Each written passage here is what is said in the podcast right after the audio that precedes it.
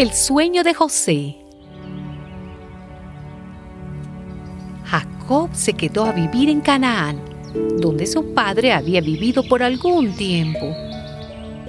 Esta es la historia de la familia de Jacob.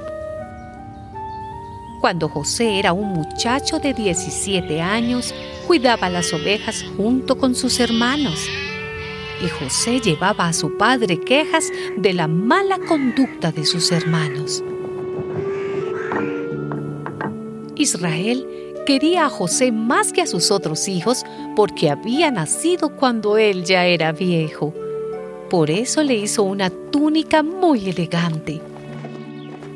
Pero al darse cuenta sus hermanos de que su padre lo quería más que a todos ellos, llegaron a odiarlo y ni siquiera lo saludaban. Una vez, José tuvo un sueño y se lo contó a sus hermanos, pero ellos lo odiaron más todavía porque les dijo, Escuchen, voy a contarles el sueño que tuve. Soñé que todos nosotros estábamos en el campo, haciendo manojos de trigo. De pronto, mi manojo se levantó y quedó derecho, pero los manojos de ustedes se pusieron alrededor del mío y le hicieron reverencias.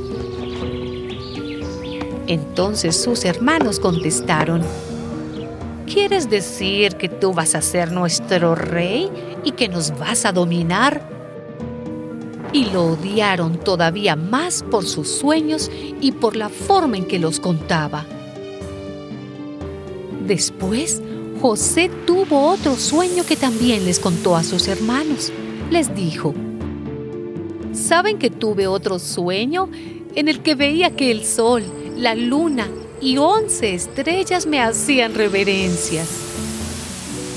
Cuando José contó este sueño a su padre y a sus hermanos, su padre le reprendió y le dijo, ¿Qué quieres decir con ese sueño que tuviste? ¿Acaso tu madre, tus hermanos y yo tendremos que hacerte reverencias? Y sus hermanos le tenían envidia, pero su padre pensaba mucho en este asunto.